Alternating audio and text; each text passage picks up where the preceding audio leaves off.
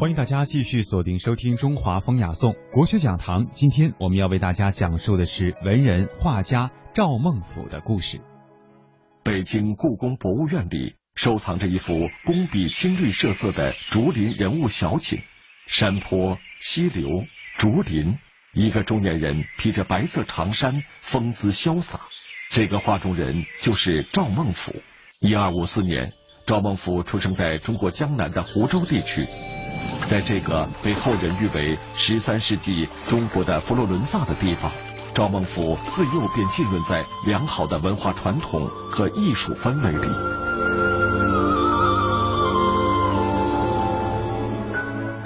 自元代初期起，中国的画家们就有意识地公开声明，自己的画追随的是唐画、宋画，他们以好古、复古、摹古、仿古。作为学习绘画和书法理所当然的途径，赵孟頫的这幅《鹊华秋色图》就是师法古人的作品。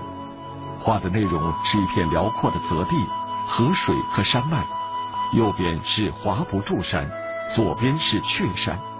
山间林木繁多，疏落散布；水边轻舟数叶，舟中渔叟正在安静的垂钓，一片宁静。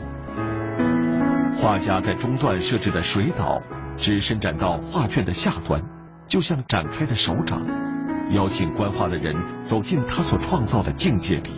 依据画作左侧董其昌的题跋所说，这幅画效仿的是唐朝的王维和北宋的董源。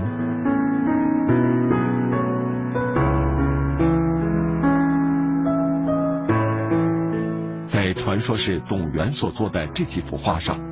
我们的确可以看到与《鹊华秋色图》相同的景物和排列，都是湖光山色笼罩着云雾水汽这一类的江南风光。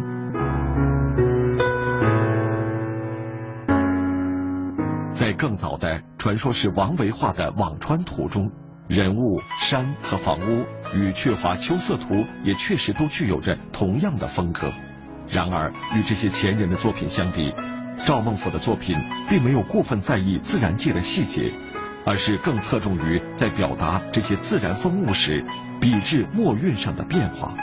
这与五代之前的绘画相比，可以说是一个巨大的进步。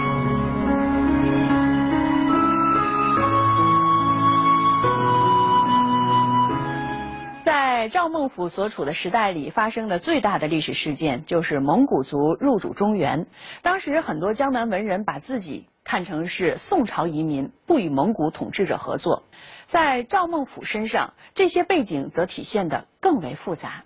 他是宋代皇室宗亲，却应召去元朝政府当官，这个选择为当时的文人所不齿，也成为赵孟頫一生的纠结。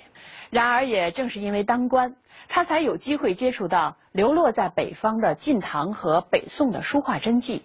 赵孟頫抱着重振古代艺术传统的梦想，一遍又一遍地欣赏临摹这些古代典范。他要回到起点，然后再阔步向前。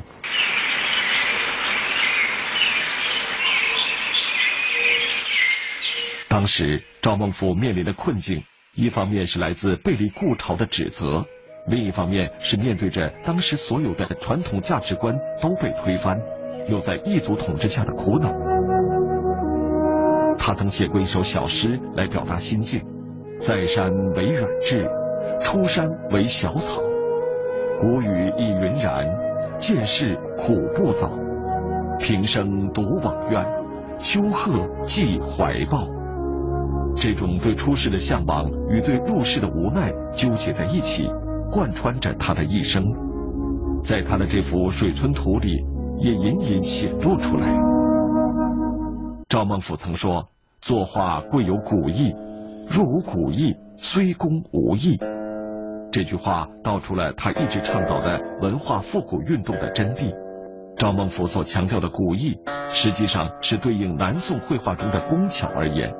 这幅南宋画家的《芙蓉锦鸡图》，笔墨色彩繁复，形象刻画细致入微；而赵孟頫的这幅《幽篁待胜图》，同样画禽鸟，笔墨却简练得多，让人感到古雅的韵味。赵孟頫的绘画标榜复古，在他的影响和倡导下，中国画坛的审美趣味逐渐从宫艳琐细之风转向质朴自然。自北宋以来，古风渐烟的颓势终于得到了扭转。而在绘画之外，赵孟頫也把复古的追求倾注到了其他艺术形式中。诗歌上，他摒弃了倾向表达哀怨情绪的宋词，效仿汉晋和唐代的诗体。音乐领域，他上溯中国古琴的缘起，使中国音乐重获生机。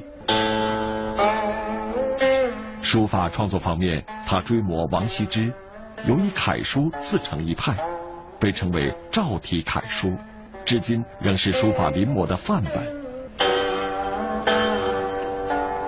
赵孟頫的一生矛盾复杂，满是荣华与尴尬。历史上，人们一方面对其人生经历的争议从未停止过，而另外一方面又对其在文化史上的卓越地位与成就始终保持着高度一致的认可。一九八七年，国际天文学会以赵孟頫的名字命名了水星环形山，以纪念他对人类文化史的贡献。而散藏在日本、美国等地的赵孟頫书画墨迹，也都被人们视作是珍品而妥善保存着。